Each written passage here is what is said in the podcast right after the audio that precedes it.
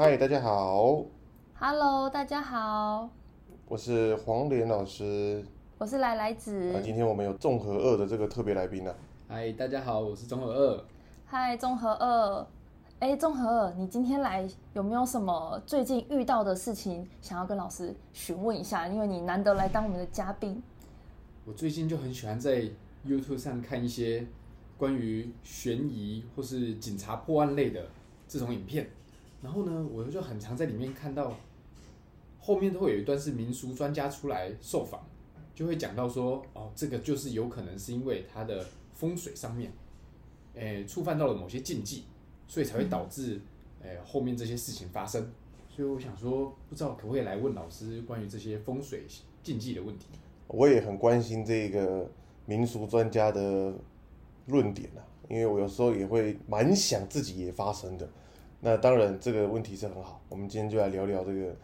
有关风水的迷失，破解一些我们常常听到的风水呃观念啊理念，到底是不是真的？我们今天就来跟听众分享这个好了。好，嗯那综合二给你来先提第一个问题。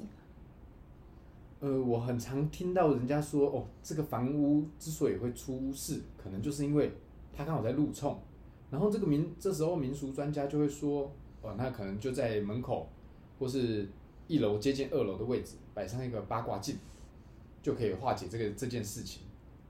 哦，路冲啊，路冲是一个很常见的议题，可是路冲它有呃成立的要件跟所谓说严谨的标准。那如果你没有达到这个严谨的标准，我会称作它的建物在路的呃路的上面或路的底部，我不会称为它叫路冲，嗯因为用冲这个字，它其实给人就是相对性有压力。有一种强烈的碰撞感。那除非这一个路的位置真的很不好，所以今天路冲我们就要来跟各位讲说路冲的成立的三大要素。嗯，诶，你们两位有听过路冲吗？有啊，很常听到。哎，好，路冲第一大要素，那一条路要离你够近，够近的定义是什么？秘密，但是要够近。是两三步就可以过那种小巷行。嘛，这个是我的我的我的专业，那个东西就是秘密嘛，不然以后怎么教学生？好，路冲要够近，譬如说我的前面有一条路往我的家门口直直过来，然后到我家门口这个位置分作左右两个岔路，那那一条直直过来的路，它一定要离我够近，它只要不够近，那就不能称作路冲。那要多近呢？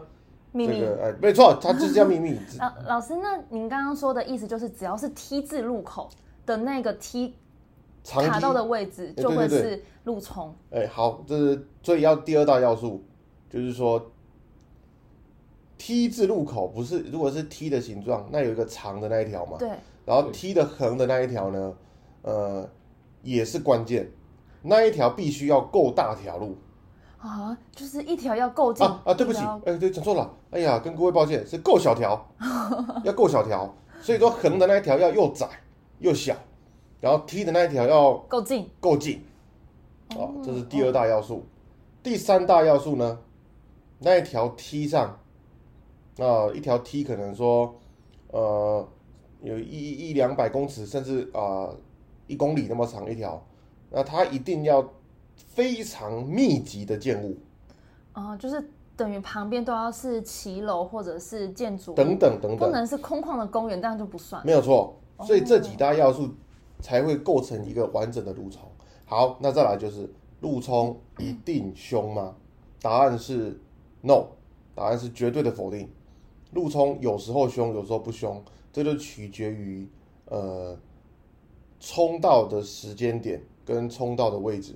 所以民俗专家把路冲拿出来讲，是因为它已经发生不吉利的事情了。嗯，所以他会把它，诶、这样子拿出来论述，就有一点点多余了。所以我给陆冲的这个问题答案是否定。老师，那我想问一下，就是如果我是做生意的人，在路冲的位置，会不会越冲越旺？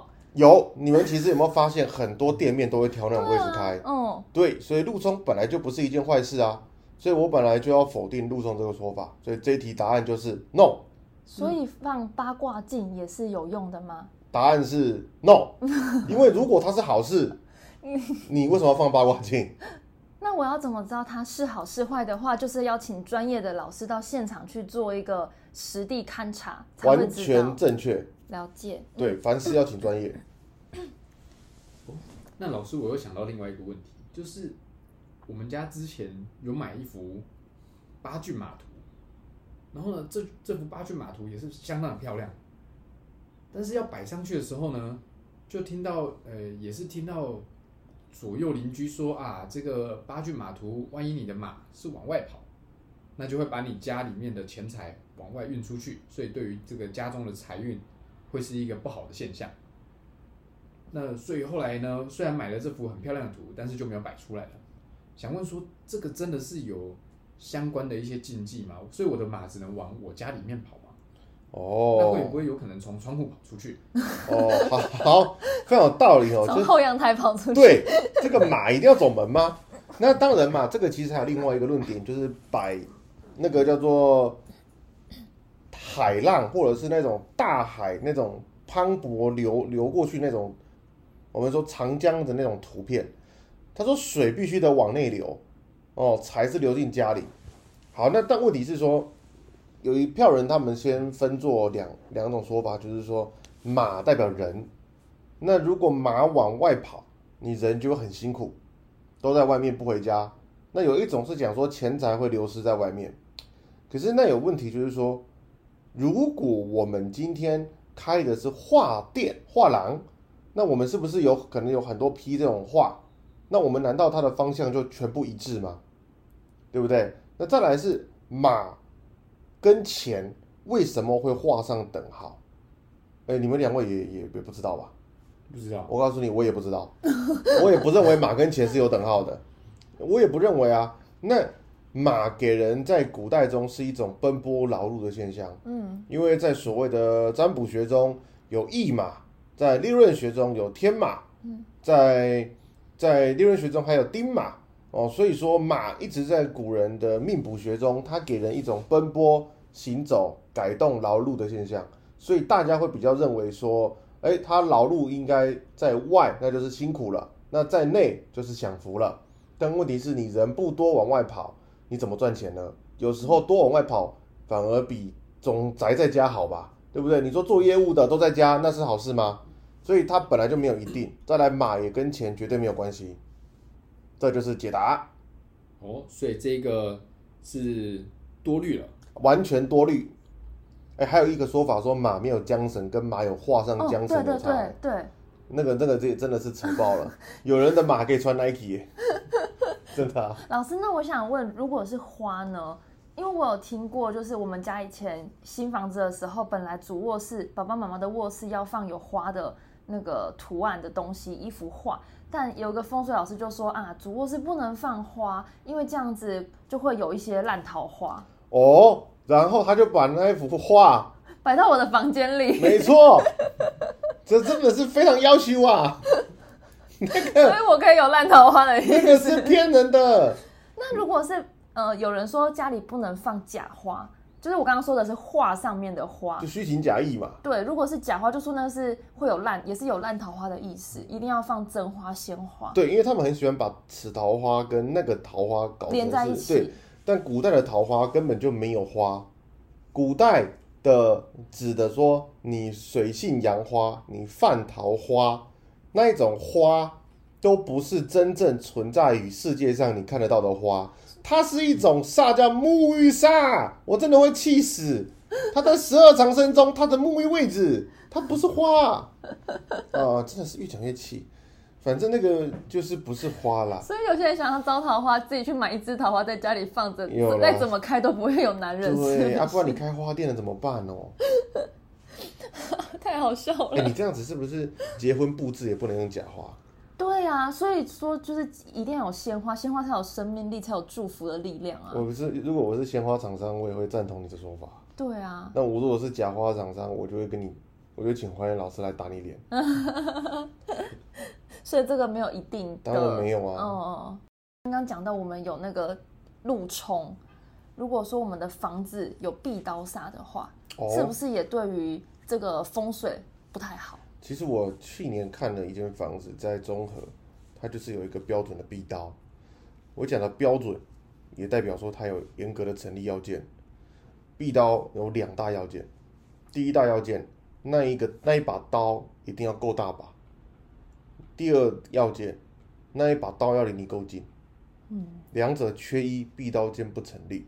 那这边所谓的够近也是秘密吗？当然啦、讲真的，这个壁刀它就是，如果它它是我们古人哦，其实很多一个东西叫形煞，呃，在这边跟各位科普一些小知识，顺便也劝诫同行不要再执迷不悟了。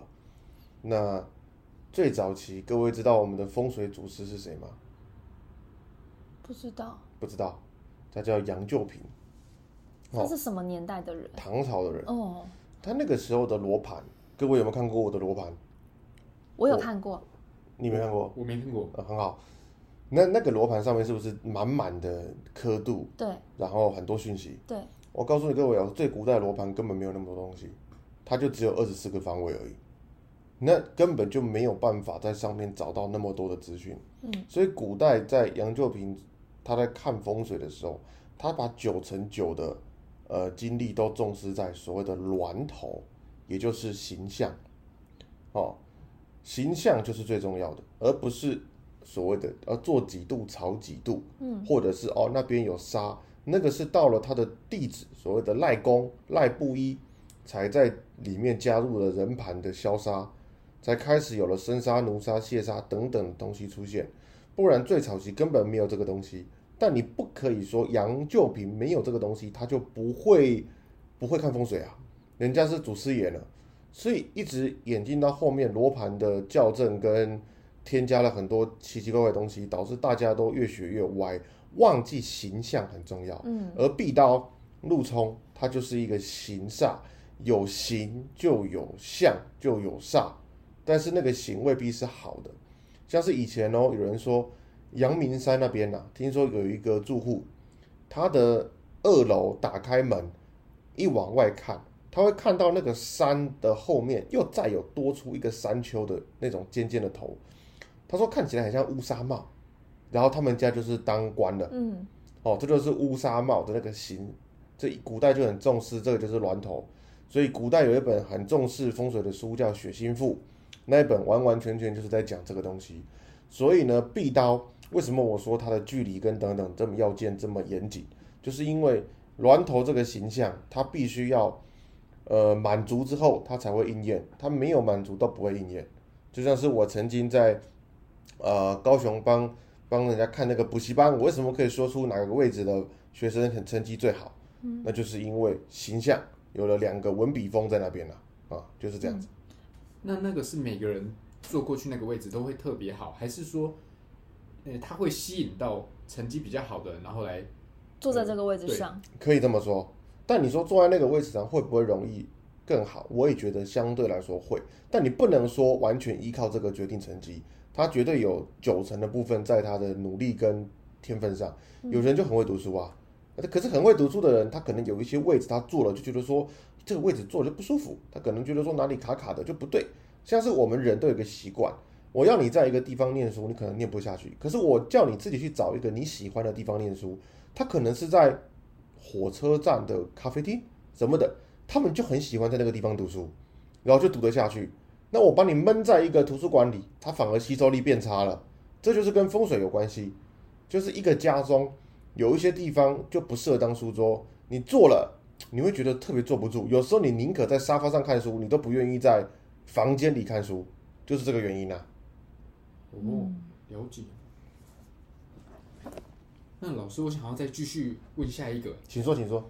就是，呃，你也知道，我刚刚说到，我很喜欢看一些悬疑跟一些警察办案的影片。那我最近又有看到一个，他是在地下室的游泳池游泳，尤其就是半夜的时候，我看了就觉得特别的可怕，所以想要顺便问一下说这个地下室到底是不是真的很容易聚阴，然后就会很多可能好兄弟或什么会在那边。嗯，好，地下室会聚阴这一点，在台湾人心中，只要有迷信的，他们都深信不疑。嗯，因为古代有一本，不要讲古代，小说里有一个招式叫乾坤大挪移，这个乾就是天，坤就是地，那乾坤就是阴阳，那坤就是阴，所以地本来就是跟阴有关系，但地的阴并非阴气的阴，此阴非彼阴，一写起来的字一样，意思完全不一样哦。所以说，我们讲的那种阴气很重，我们都是在认为那个是好兄弟嘛，我们不会认为那是什么其他东西嘛。嗯，对。那以前说地下室巨阴有几个要素，第一个阳光照不到，阳光常年照不到，的确在那个地方，空气得不到充分的循环，缺少了维他命 D，人住久了，那当然免疫力不好，呃，容易生病，那是确定的。所以这一点其实很重要，所以他们就误以为他卡到阴，嗯对不对？嗯，所以其实是缺乏维生素 D。对甚至有很多对没有阳光，你身身上空气不对对对，阳光对一个生命多重要，对不对？你为什么花也要阳光，人也要阳光？所以说阳光本来就是对一个，所以采光是购屋族应该可以说是首选了。对，对，我觉得各位如果要买房子，采光一定是最重要的。嗯是对，所以说没有阳光，而导致他们认为巨阴，然后呢，他就会去在大脑里面有充分的连接，跟我教狗一样，他们会有充分的连接。我生病了，哎呦，晚上为什么我的电视闪了一下？哎，为什么我脚踢到了床角？哎呀，我听到了怪声，这一切一定都是有好兄弟，但其实一切都是刚好。嗯，对，然后他们就很喜欢过度联想，所以地下室真的都有好兄弟吗？那不要开玩笑了。那你停车不停 B one B two 你怎么办？那每个人去停车场的卡到音，那个也是欧美电影看太多吧？欧美电影会有大蜘蛛跑出来。呃，对对对对对，还有杀人魔。下一个，好来，换我换我。老师，我想问，就是那家里的财位，我看到很多人都会说，哦，我家财位在哪个方向？我要在那边摆个水晶啊，摆一个招财的那个鱼缸啊，这种东西是真的有用的吗？然后我要怎么样找到我家的财位？哦，家里财位各位不要找，也不要去相信左上角右上角。那因为每个人的房屋构造不一样，没有所谓每个人都有左上角的财位、右上角的财位这种说法，我真的听到烂掉了。我也不知道为什么你们很喜欢这样讲，那因为想要赚钱呢、对，或者是你们也不会，宁可信其有啊，嗯，对百百看啊。对我来说，房屋没有财位。对我来说，房屋最最能当财位的位置，就是你最常在一个房间工作的那个位置，因为工作决定你的钱财收入，不是吗？对，所以那个位置越好，你是不是工作状况越好，进而能够发挥更多的创意，赚到更多的钱呢？那如果我们不在家里办公呢？好，那家里就一定要有一个你人最常待在那边的，譬如说你的财位在左上角，然后左上角是厕所，你回到家之后，你在厕所坐了八个小时，然后再睡觉吗？不可能嘛。而风水学跟人一定要有关系。这个房子风水再好，你里面没住人，那有个屁用？嗯，你不可以说我名下有它就有用嘛？那不然包租公那怎么办？对不对？所以说，你人最常待的地方其实就是财位，因为那个地方决定了你的好坏。这样各位其实能理解吧？那有没有我应该要常常坐在哪个位置比较好？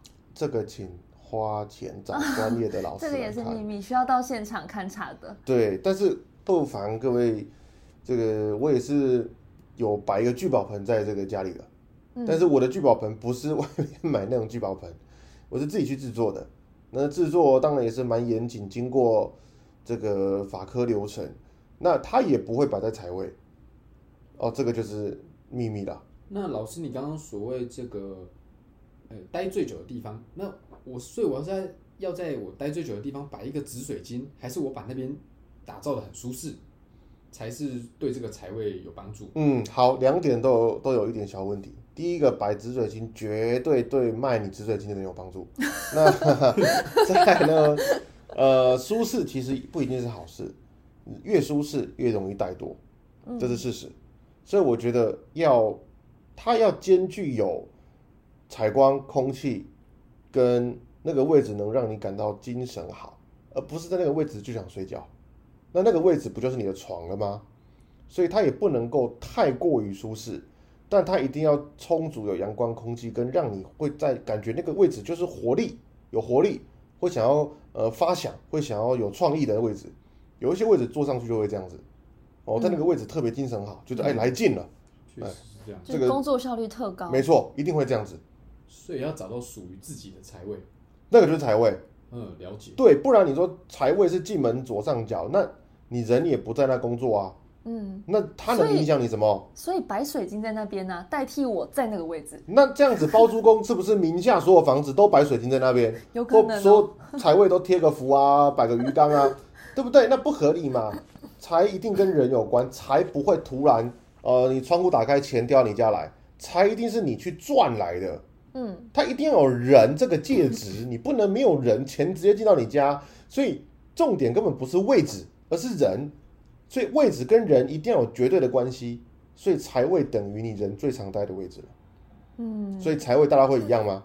不会，对吗？嗯了解。老师，那我要继续下一题，请说。就是呃，我最近有一个朋友买房子，那呃，他的房子是那种像是二加一房的格局，所以他有一间房间非常的小，而且没有对外窗。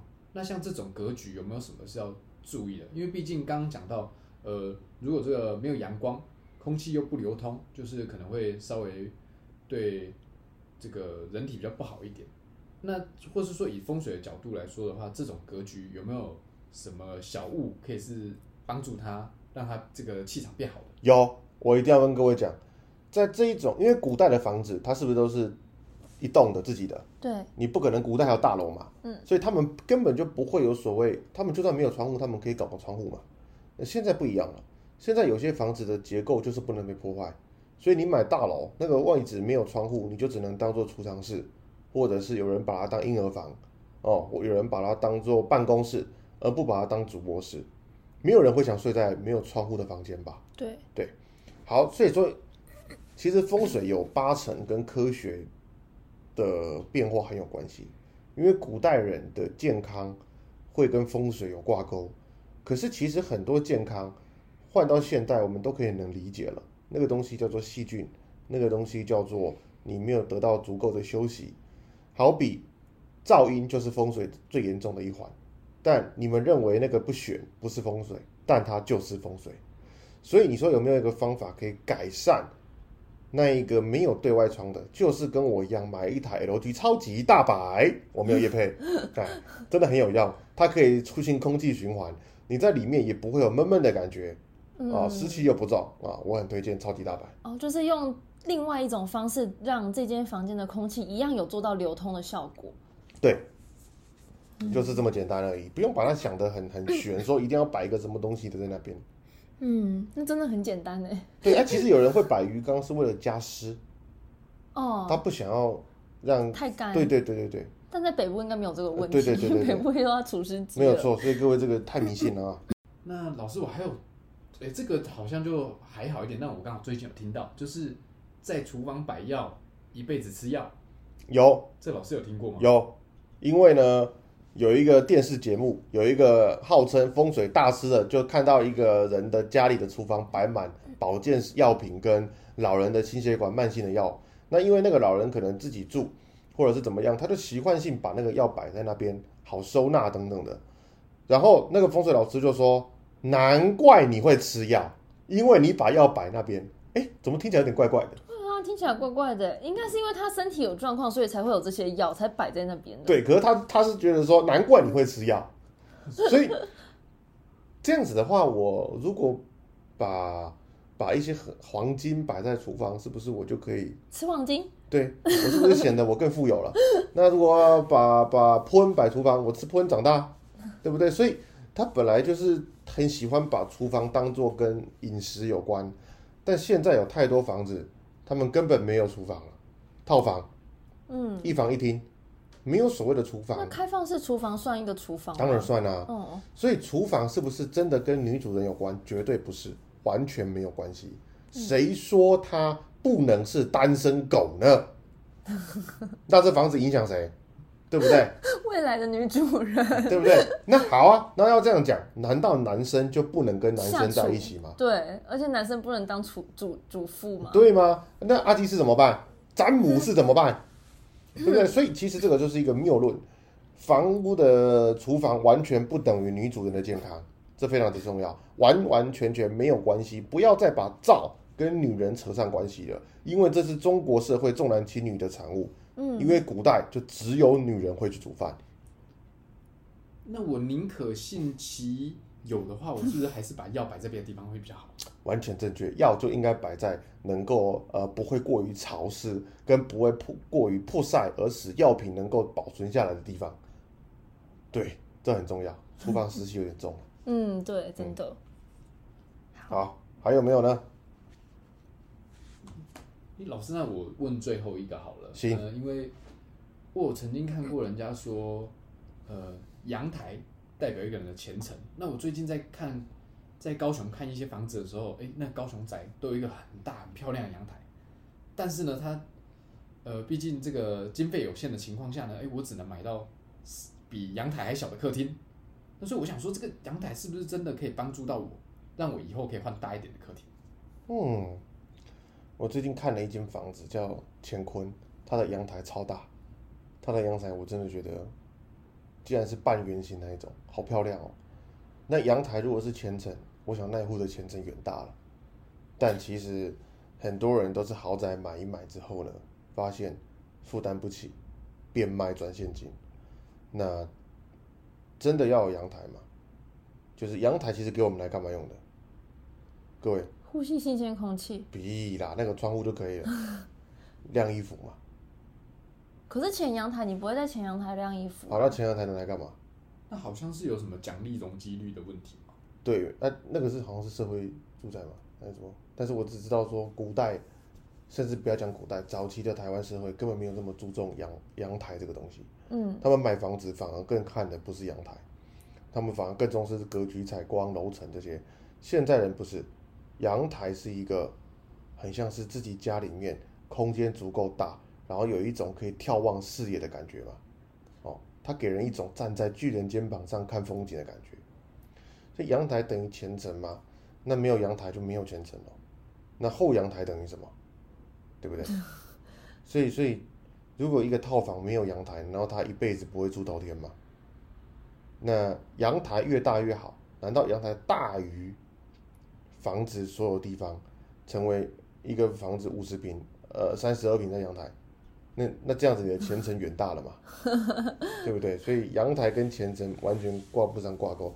我一直在强调，人的成就是来自于自己，嗯，对，跟风水非常没有关系，它只有些尾啦，很些尾啦。